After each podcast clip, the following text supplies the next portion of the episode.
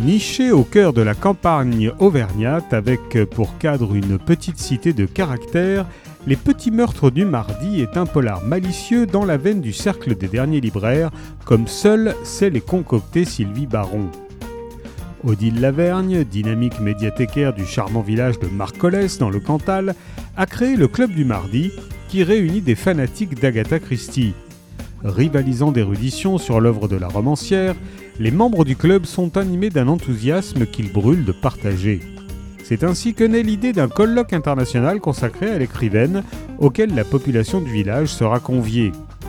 Archibald de la Rochette, membre éminent du club, met son château, quelque peu délabré, à disposition et à force de persévérance, une poignée d'experts plus ou moins autoproclamés et excentriques acceptent l'invitation. Il apparaît vite cependant que certains intervenants ne sont pas ceux que l'on croyait et que d'autres ne sont pas là seulement par amour de la littérature policière. Au soir du premier cycle de conférences, la confusion est à son comble quand un crime abominable est découvert. Qui a pris la reine du crime au mot? Les petits meurtres du mardi de Sylvie Baron est paru chez Calman Levy.